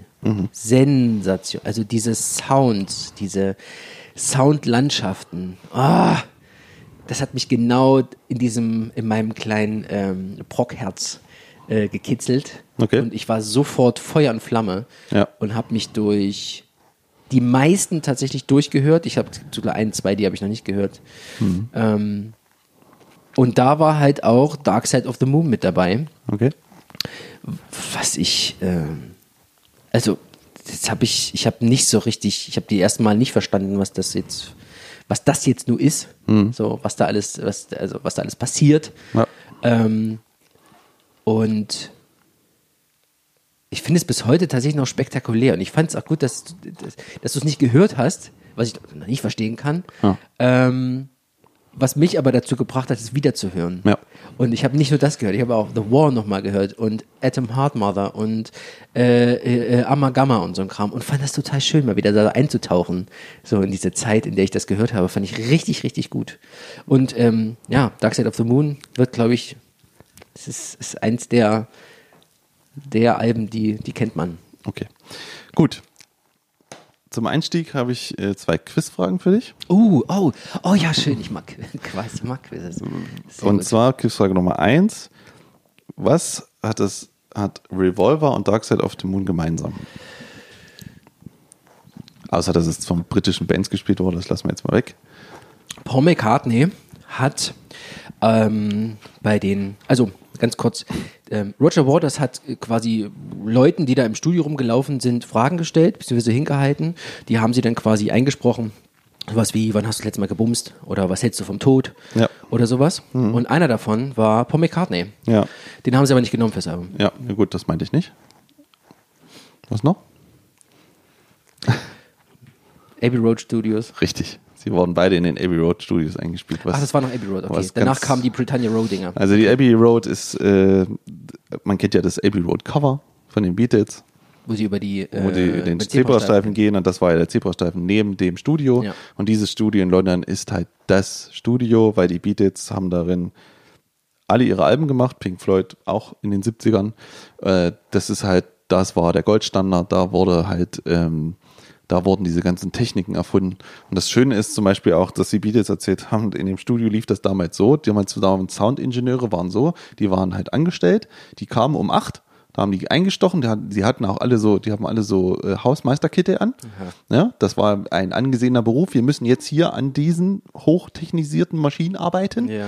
Und äh, um 17 Uhr ist Stichuhr und ist weg. Mhm. Und dann sagt Paul McCartney, was ist das für eine Scheiße? Ich bin aber jetzt kreativ. Weil Jetzt und gerade in den 60ern, ne? Weißt du, wie sie sind, kamen sie dann Nachtzeit und so. Und das wurde dann ein bisschen umgedreht. Aber sie Ja. waren immer da, also man nicht schlecht. Ja, natürlich nur so. gewartet, dass jemand kommt. Genau, und äh, das ist ja natürlich auch so dieses klassische Abbey Road Studio. Genau. Ja. So, und die andere Frage, die ich dir äh, stellen möchte, Ja. ähm, nenn mir doch mal die drei bestverkauftesten Alben aller Zeiten. Also es gibt hier so Ja, eine das Liste ist von zehn. ja, das ist wahrscheinlich, äh, keine Ahnung, Thriller. Ja, richtig. Ist Platz wahrsch- eins, Ja, kommt wahrscheinlich. Platz zwei. Sag mal was. irgendwas. Ja, irgendein Beatles-Ding. Oder Madonna oder irgendein so Kram. Nee, ist es ACDC Back in Black? ACDC Back in Black. Ja. Na, und dann kommt wahrscheinlich auch mit Dark Side of the Moon. Richtig. Hm.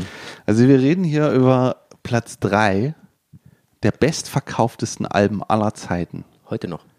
Heute noch? Ist das aktuell noch? 45 Millionen verkaufte Exemplare. Also Thriller hat 66, Mhm. ACDC 50 und das hat 45. Es war mehrere Jahre in den Charts, das Album. 15. 15 Wochen. Nee. Nee, 15 Jahre. Mehrere hundert Wochen in Äh, den 200 Wochen. 200 Wochen in den US-Charts. Mhm. 200. Und ähm, Du, merkst, wir, jeder hat so Halbwissen und wir kriegen, Ja, ja, wir kriegen das schon zusammengewürfelt. Gell? Ja, Finde ich gut. ähm, übrigens ist da auch in dieser Liste als der besten Alben ist äh, Meatloaf mit Bad Out of Hell drin. Das verstehe ich noch nicht so ganz, aber das, das möchte ich auch noch mal hören irgendwann. Egal. Ähm, gut, das zum Quiz. Also, kurze Erklärung. Das ist natürlich wieder auch wieder nur so halb richtig, dass ich das Album nicht gehört habe. Ich habe das schon mal gehört. Ja. Ähm, damals, weil man da nun an diesem Cover ja nun nicht vorbeikommt, ja. Ja. Also gerade, und das meinte ich halt auch, 45 Millionen Platten, wo du gesagt hast, ich habe die Platte. Ja, natürlich, jeder hat diese Platte. Ich nicht. Du nicht, aber eigentlich im Prinzip, wenn du irgendwo auf dem Flohmarkt im Osten durch irgendeine Plattenkiste krabbelst, das Cover ist dabei. Da Ja. gebe ich dir Brief und Siegel, weil da gab es auch eine Mega-Erpressung von. Also irgendwo fliegt dieses Album rum. Ja. Ja. Und natürlich habe ich da reingehört. Äh, und ähm, jetzt, wo ich da auch nochmal so drüber nachgedacht habe, wo ich das so gehört habe, warum, haben, warum ist dieses Album Platz 3? Warum? Also, wenn man es mal ganz genau nimmt, ne? Weil es hätte Platz was sein sollen. Nee, weil ich eigentlich nicht verstehe, warum so viele Menschen dieses Album so gut finden. Also ich, ich möchte jetzt einfach nur mal behaupten, dass viele Menschen überhaupt nicht verstehen, was da passiert. Aber sie irgendwie irgendwas, also ich, es ist nicht gerade zugänglich, dieses Album. Ja, Findest du? finde ich, ja, und das ist nämlich genau das, was mich auch damals, wo ich das zum ersten Mal gehört habe, total abgeschreckt hat. Okay. Ich finde dieses Album super sperrig zugänglich, ja, Ja. weil, wenn man es mal genau nimmt, also wenn ich es mal runterbrechen müsste, was man hier hört, dann ist der erste Song ein Intro, wo Geräusche kommen von Sachen, die schon auf, die schon auf dem, Al- die auf dem Album später passieren. Dann kommt ein sehr langsamer Song, wo der Schlagzeuger einen Beat hat. Diesen Beat spielt er ungefähr das ganze Album lang. Dum, tasch, dum, tasch, du, dum, ba. Sehr, sehr lang, lang. So, also sehr nicht besonders aufregend alles. Das geht zwei Minuten. Danach kommt eine Soundcollage mit einer Hi-Hat, wo sie, wo ein? Synth, ne, pass auf, ich ne, warte doch mal ab. Wo so ein Synthesizer so Sachen macht. Danach klingeln irgendwelche Uhren. Dann kommt das erste Lied eigentlich der Platte, ein wirkliches Lied, weil der das und danach kommen so Stimmen, also da singt so eine Sängerin und äh, weil im Prinzip basiert das auf denselben Akkorden wie der Song davor. Und dann drehst du die Platte um, dann kommt ein neues Lied, wo es um Geld geht, wo es was raschelt. Und dann kommen Akkorde und äh, wo es auch nur dieselben Akkorde sind wie Mir das. gefällt nicht, worauf das hinausläuft. Sei doch mal ruhig. Ne? So, das ist mein erster Höreindruck damals gewesen. Okay. Und wenn ich so genau drüber nachdenke, frage ich mich halt wirklich, wie so viele Menschen das so gut finden können. Das war so meine Idee Okay, dahinter. ja. ja. Und ja, jetzt? ja, und eigentlich, äh, ja. Zwei Jahre später? Naja, eigentlich, ja, das war halt so das, ne? Und eigentlich wollte ich halt, ich würde das irgendwie verstehen, weil das ist halt psychedelisch, es ist psychedelisch, es ist schwer zugänglich, es ist manchmal auch irgendwie laut und so. Und irgendwie, ich, ich vermute irgendwie, dass viele Leute das nur wegen diesem Cover kaufen. Wie dieses Cover so ikonisch ist und, und vielleicht auch gar nicht diese Musik dahinter so checken. So, ne? Das ist so, das ist so mein Eindruck, mein erster gewesen. Ne? Und dann habe ich es ja gehört, so, jetzt, ne? Und ich hatte wieder dieselben Probleme. Ich hatte wieder dieses komische Reinkommen und oh, wann kommt denn jetzt endlich das Lied? Warum spielt denn der Schlagzeug immer durch die Tum? Du bist ungeduldig. So, ja, ja, bin ich, wirklich, ne? Aber dann gab es halt diesen einen Moment, wo ich das gehört habe, an einem Tag. Und da habe ich so im Auto gehört. Dann bin ich zu Hause, nach Hause. Da lief das Album weiter. Dann habe ich gearbeitet, habe zu, dort weiter das Album hören lassen. Bin ich aufgestanden, dann habe ich die Vinyl rausgekramt, die Vinylplatte aufgelegt, es nochmal gehört.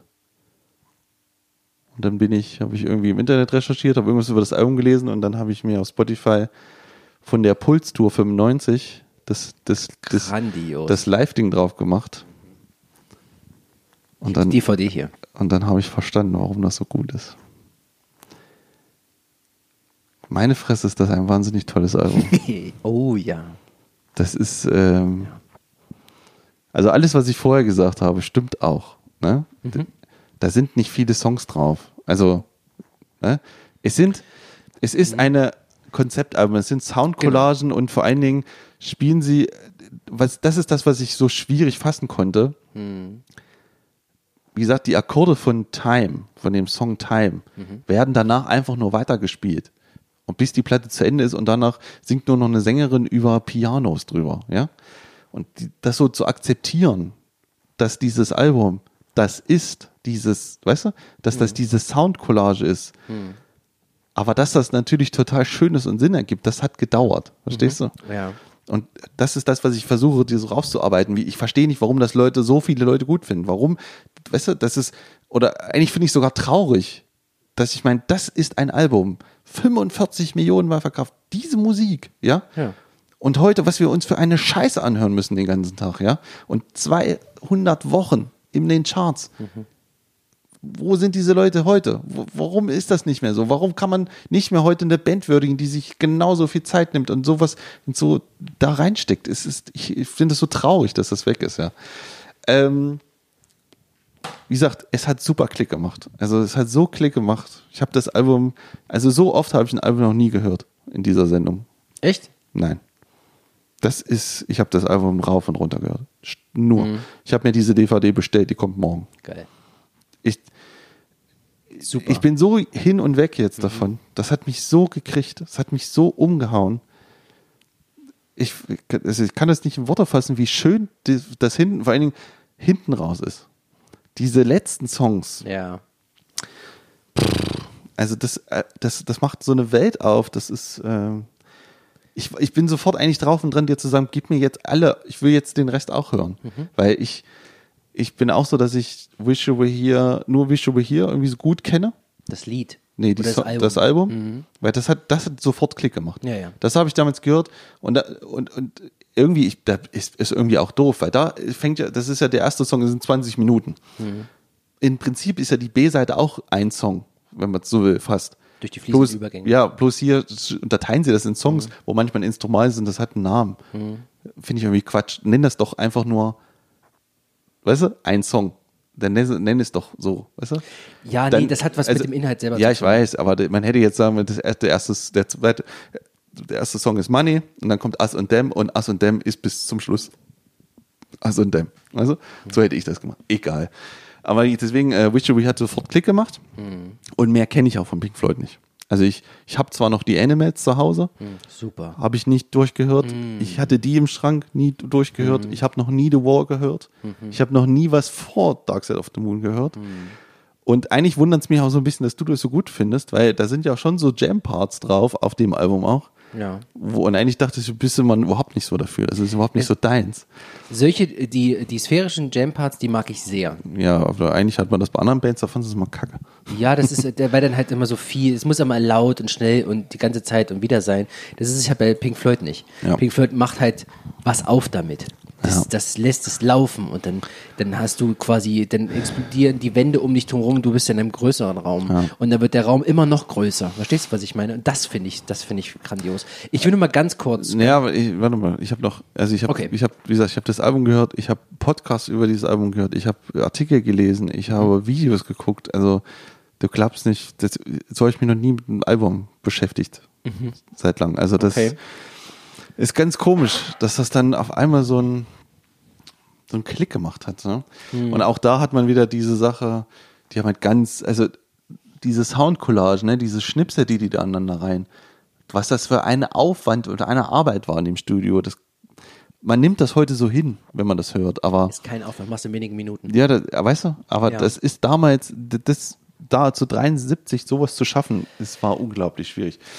Ähm, ja, so, jetzt kannst du, können wir Ich gerne habe mal über nämlich- ich Songs, ihn- die Songs reden. ich hab mir nämlich damals, als ich so in diesem Pink Floyd Rausch war, habe ich mir nämlich die Biografie geholt von äh, Nikolaus Schaffner, einem Journalisten, dem es äh, gelungen ist, quasi Beziehungen zur Band aufzunehmen und die so ein bisschen äh, näher zu beleuchten oder beleuchten zu können. Und dazu habe ich noch äh, Pink Floyd Story und Songs Kompakt von Andy Mabbitt, in dem quasi alle Songs von ähm, Pink Floyd aufgelistet sind und kurze kleine Anekdoten erzählt wurden. Nicht, nicht viel, aber immer so ein bisschen.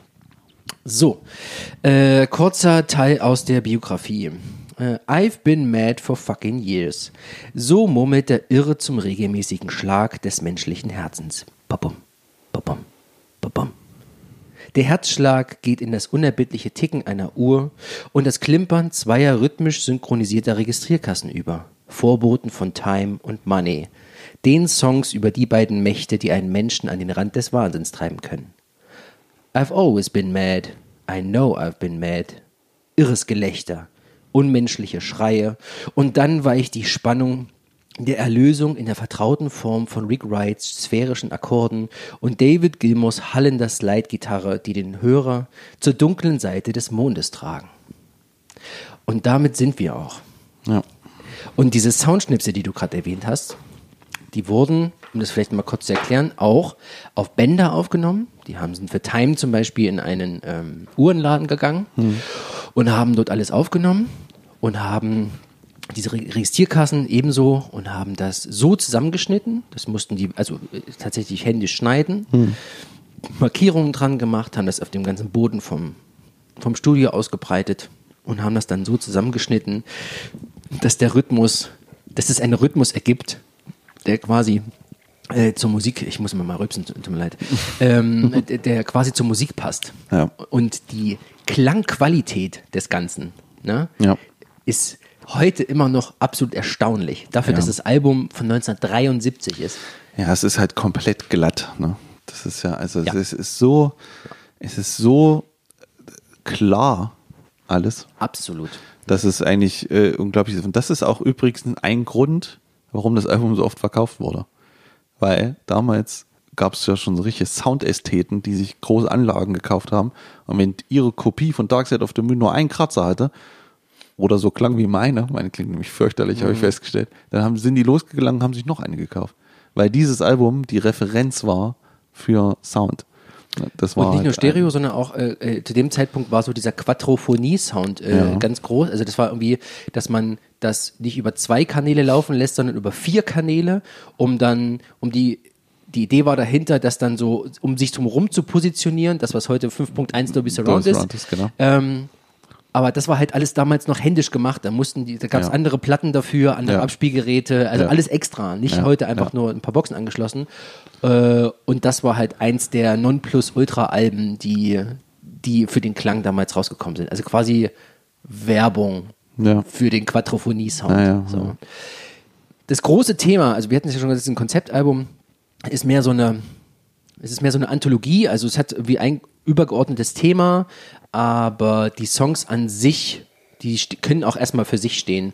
Äh, und das Thema ist die dunkle Seite des Mondes, die, der Wahnsinn, Ja. die, das Versteckte, das Dunkle, das jeder von uns hat und nicht immer zutage kommt, aber manchmal trifft man sich dann auch auf der dunklen Seite des Mondes. Und das war der Stift. Und ähm, wir fangen an mit äh, Speak to Me, in dem verschiedene Soundcollagen, wie ich jetzt gerade eben schon vorgelesen habe, aufeinanderkommen und das geht so fließend in Breathe in the Air über. So, das ist so, ach, ich mag die Stimme von, von David Gilmour sehr. Ja. Die von Roger Waters überhaupt nicht. Äh, Das hast du jetzt auch noch nicht gehört. Also, der hat, glaube ich, zwei Songs hier gesungen. Da sind die auch noch nicht so schlimm. Bei doch, The Wall wird es ein bisschen, ah, da könnte man ein bisschen drüber streiten über den Gesang. Ja. Aber vielleicht reden wir da später nochmal drüber. Und bei Breathe in the Air geht es im Grunde um das Leben. Äh, um, um den kurzen Abriss des Lebens, was dazugehört, was das Leben ausmacht. Und geht dann sofort über in On the Run, deinem, dem, Soundcollage. dem, dem, dem Synthi äh, Ge Ja. Gefricke, also äh, Synthesizer, Soundcollage.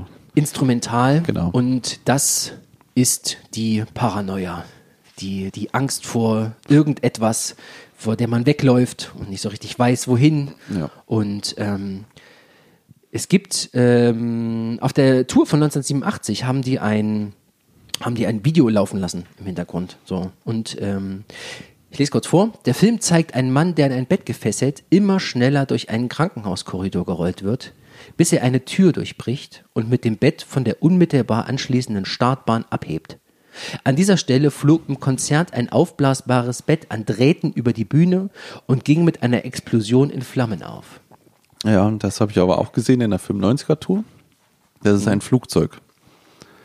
Weil das eigentlich dieses, dieser Song die Flugangst von Roger Waters beschreibt. Also 95 in der Puls-Tour äh, siehst du da kurz ein Flugzeug durch die Audience fliegen. Aber dann, also Flugzeug äh, würde ich jetzt mit The Wall assoziieren und Roger Waters war nicht dabei. 95, da war er nicht mehr bei Pink Floyd. Richtig, aber äh, in dem Song geht es eher um Flugangst. Die Paranoia und die Angst, die er hat vor, vor dem Fliegen. Meinst du, ja? Ja. Echt? Bei, Ja. Was, jetzt, was jetzt mehr einfach? Okay, na gut, na gut dann nehmen wir, dann Ich habe das mehrmals gesehen, gelesen. Okay. Und Egal. danach kommt das, äh, Erster Hauptstück. das erste Hauptding. Time. Und man hört das Ticken der Uhren und das, sich das plötzliche Überschlagen der, der läutenden Glocken, die dann so in einer riesen Kakophonie enden und es wird unglaublich laut. Und dann kommt dieser Synthie-Bass. Genau. Oh, ist das geil. Und ähm, Nick Mason mit seinen, ich glaube, Ro Ro Roto, Roto Ah, ja. Oder sowas, Mhm. dieses, der Ja. macht so ein, Frim. Das sind so kleine, sehr, sehr dünne, Dünne, ja, ja. dünne Trommeln, mit dem quasi so das Intro gespielt wird, Ja. relativ lang auch, das zieht sich dann so ein bisschen, um Stimmung aufzubauen. Und dann fängt wieder äh, David Gilmour an zu singen. Ja. Oh la la, wir sind aber schon fortgeschritten in unserer Zeit. Ja. So, in dem, in dem Fall geht es einfach um die Zeit, das äh, Fortschreiten, das nicht festhalten können Ja. und geht über in The Great Gig in the Sky, dem Lied vom Tod. Ach, ist das ein herrliches Ding. Ja. Ist das ein schönes Ding. Ja, wie gesagt, und da sind ja dieselben Akkorde und dann wird es so ein laut-leise-Ding, wo du eine Sängerin hast, die äh, einfach nur, naja, sie transportiert ja eine Stimmung ohne Text. Das ist ja einfach nur Ja. so, Claire Torrey übrigens. ja, die, äh, Das ist die Verzweiflung. ja, Das ist so eine die Misch- Mischung aus, äh, ich, das ist der nahende Tod, ich sehe ihn jetzt kommen und äh, ich will eigentlich nicht und dann zum Schluss bettet man sich dann doch. Die Sängerin übrigens wurde von Pink Floyd angeheuert für Studio als Session-Musikerin. Also sie, du kommst ins Studio, hat einen Lohn bekommen von 30 Pfund und ist dann wieder gegangen. Ja. Und 2000 irgendwas, auf 8 oder so, hat sie sich dann gedacht, ich glaube, da ist ein bisschen mehr Geld drin für die Nummer, die ich da gemacht habe, bei 45 Millionen verkauften Platten. Und hat die Band vor Gericht gezogen. Außergerichtlich haben sie sich dann geeinigt. Scheint, Scheint gut ausgegangen scheint zu reichen, sagen wir ja, mal, für so ein Lebensamt. Ja, na gut. Und weißt du, was ihre Begründung war? Weil ich meine, sie hat ja nur was gesungen.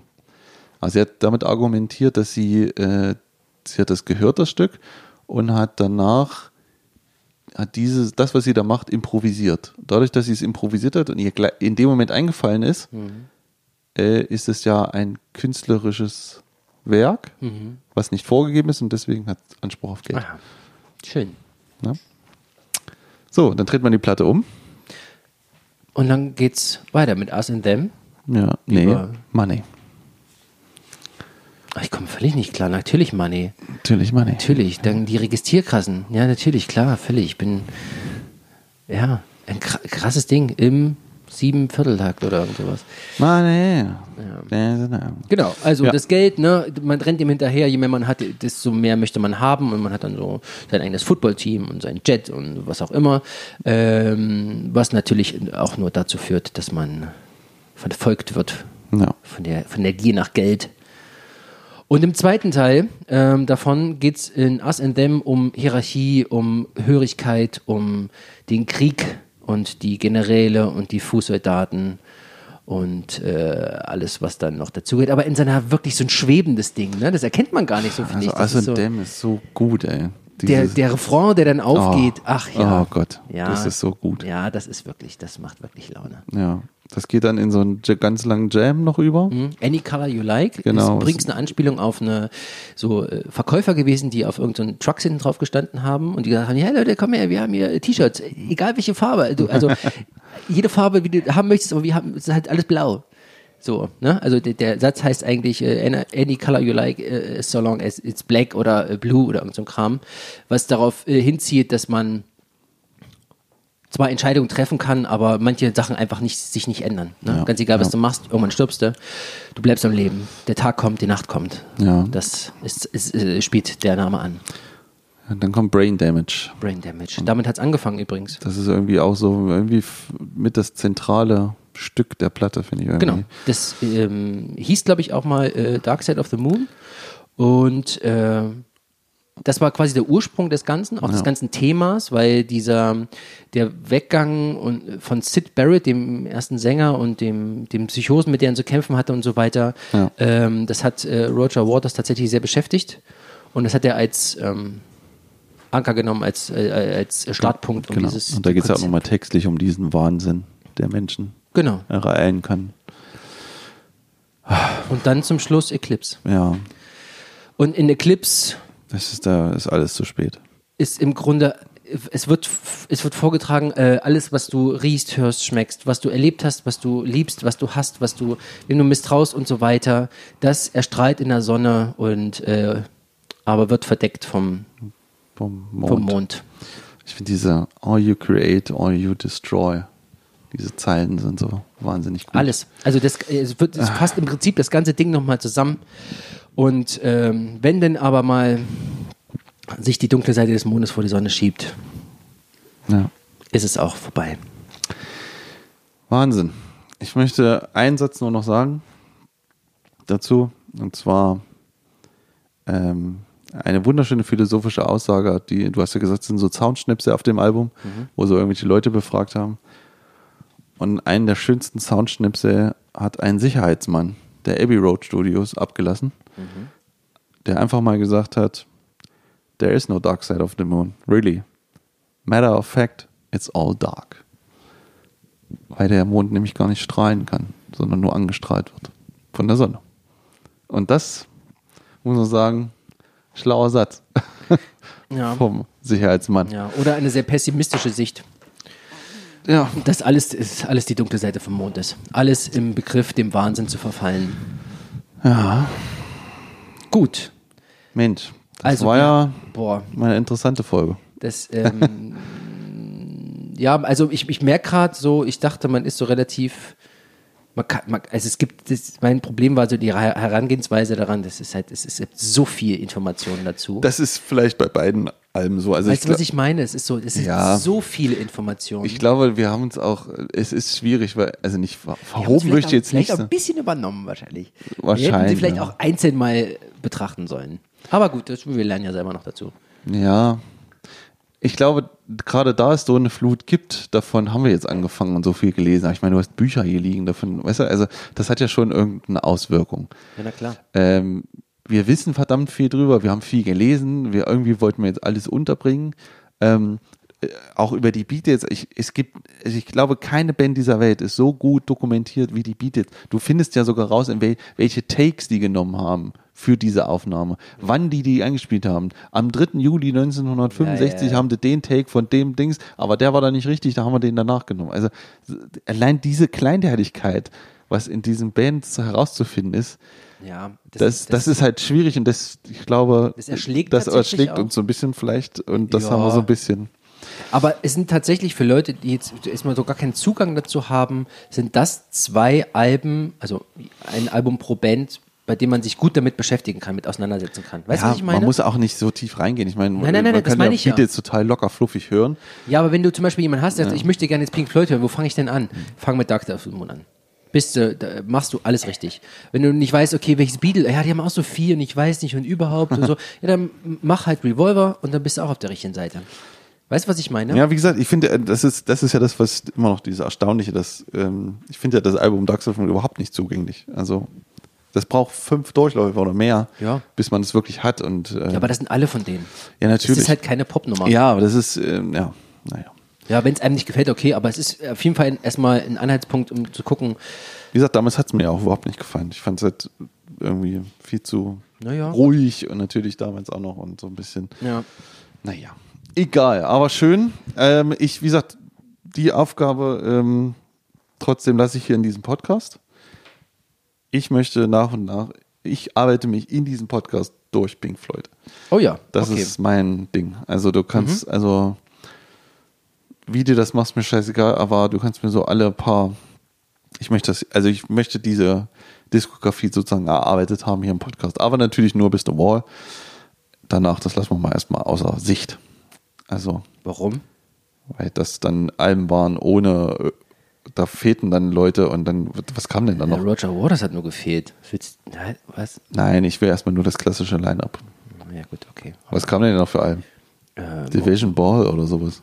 Division Bell. Das ist Bell. ein super Album. Ach, egal, das will ich nicht. Ich will erstmal, ich brauche erstmal, die- ich brauche erstmal die Klassiker. Gut, alles klar. Ja, ja. Und vor allen Dingen alles, was vor Dark Side of the Moon ist, habe ich noch nie gehört.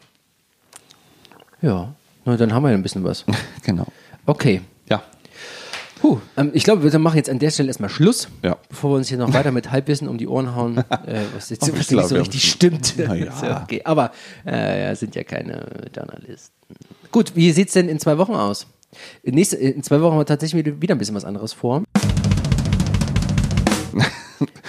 Nachdem wir eine klassische Ja, Folge ja, gemacht haben, müssen wir Komm, jetzt ist wieder was, kleiner Musikspielplatz wieder was anderes Ja, komm, wir machen so ein kleines Spielplatz. Ja, wir ändern nur eine Kleinigkeit. Und zwar ähm, äh, ändern wir jetzt mal das, dass wir uns Alben geben, ja. Sondern wir geben uns Alben Richtig. selber. Du hattest, du hattest mir nämlich äh, vor, vor ein paar Tagen eine Nachricht geschrieben Genau. und wolltest dir unbedingt eine Hausaufgabe aufgeben, weil du Bock hattest, ein Album zu hören. Ich hab irgendwie- und das fand ich ja schon mal geil. Genau. Das heißt ja, uiuiui, da passiert gerade was bei ihm. Da, äh, jetzt hat er wieder Bock auf Musik. ja. das ist okay. Aber, genau. aber, aber eigentlich hat mich jetzt diese ganze Pink Floyd-Sache schon wieder rausgebracht, weil ich jetzt irgendwie gerade Pink Floyd hören wollte. so bisschen. Aber das lassen wir jetzt Ja, mal. gut, wegen der, wegen der Spannung. kommen. Nee. Ja. ja. das ist dann noch wieder so ein Machwerk. Da muss ich mir dann erst äh, das, die, achten, die So, schon 1980er wieder so. Tourfilm angucken, dann den Filmfilm von, Nein, Dings du, du, dazu. Ja, das meine ich. Dann muss ich mir die Roger Waters Version von 2011 angucken. Ja, ja, genau. genau so, das ist die Herangehensweise. Erstmal alles hören, außer das Album selber. Ich weiß, ich könnte, ah, ich weiß, das habe ich zum Beispiel nicht auf Vinyl. Also ich habe, ich habe Die ja, habe ich hier. Die, ich habe ich hab Animals, ich habe Visual hier zweimal Na klar. und äh, und dann und dann habe ich noch diese komische Umagaguga Platte oder wie Amagama. die, die habe ich auch. Egal. So, also wir geben uns jetzt, also wir wollen, ein, also ich Ja. möchte ein Album, Ja. du wirst ein Album. Ja. Und ähm, aber es wäre schon schön, wenn jeder der andere auch nochmal in das Album reinhört. Ich höre deins auch. Genau. Okay, was, was hast du denn? Also, äh, in Anbetracht der Tatsache, dass morgen zum 29.01., also heute ist der 28. Dem, demnach, ähm, morgen kommt das neue Album von Steven Wilson raus. Ja. Oh mein Gott, da freue ich mich ja schon ewig drauf. Und ich habe alles vermieden, das zu hören. Kein Trailer, kein Teaser, keine vorveröffentlichten Songs, nichts gehört. Ich weiß nur, dass es in Richtung Elektropop gehen soll. Ähm, aber dazu äh, äh, ein bisschen mehr und ich äh, habe mir fünf Minuten vor der Aufnahme habe ich mir The Future Bytes äh, vorbestellt und gekauft äh, und hoffe, dass die in den nächsten Tagen dann kommt Ja. und ich dann die dann schön mit Kopfhörer auf dem Ohr äh, hören kann bis zum Nicht so, dass, Also ist ja ich- nicht so, dass du ab morgen auch auf Spotify kriegst. Das, äh, Steven Wilson hört man nicht auf dem auf Spotify. ähm, Gut. Also für mich Steven Wilson, The Future Bites. Ja, okay. Und ich ähm, gehe ein bisschen weiter zurück und zwar, ich höre ein Album von 1996. Die Band heißt äh, ja Failure. Failure. Failure. Genau, und das Album heißt Fantastic Planet. Ja, Ist eine Grunge-Platte von 96. okay. Ja, Da haben wir wieder zwei unterschiedliche Sachen. Das ist schön, ich freue mich drauf. ja. Bis dahin, äh, vielen Dank erstmal, wer durchgehalten hat äh, bei unserem ähm, äh, halbgaren Gestochere in der Musikgeschichte. ähm, liked es, kommentiert, schreibt uns. Ich möchte gerne tatsächlich wirklich äh, ähm, ein, meinen Einstieg in die Rolling Stones haben. Ich will, ich will da anfangen damit. Können wir uns ja mal zusammen vornehmen. Ja, weil das ist halt so eine Sache, das ist, äh, oh, da, da, da schäme ich mich, dass ich es nicht gehört habe. Ich glaube, Es gibt sehr viele Sachen, für die ich mich schäme, die ich noch nicht gehört habe. Ich sage nur Led Zeppelin. Und ähm, Alles da, das könnte ja mal ein Anfang sein. So, ansonsten, ähm, ich würde auch behaupten, dass du bei ACDC nicht so wirklich drin steckst. Aber ich sag nur TNT, mein Freund. Was? Ein Song ist kein Album? Oh, okay. Gut, das, das zeigt schon wieder alles. Girls Got Rhythm, das fand ich gut. Das, das, das Album fand ich gut. Ich weiß nicht, was drauf war. Das ist, Ist auch ist, auch ein Song. Egal, komm, lassen wir das. Uh, Geholperer heute. Ja. Ja. Gut. Dann vielen Dank fürs Zuhören. Genau, danke Äh, schön. schreibt uns, wenn ihr Anregungen habt. Äh, schreibt uns nicht, wenn nicht. Ansonsten äh, hören wir uns in zwei, Wochen. wieder. Auf Wiedersehen. Auf Wiedersehen. Tschüss. Tschüss.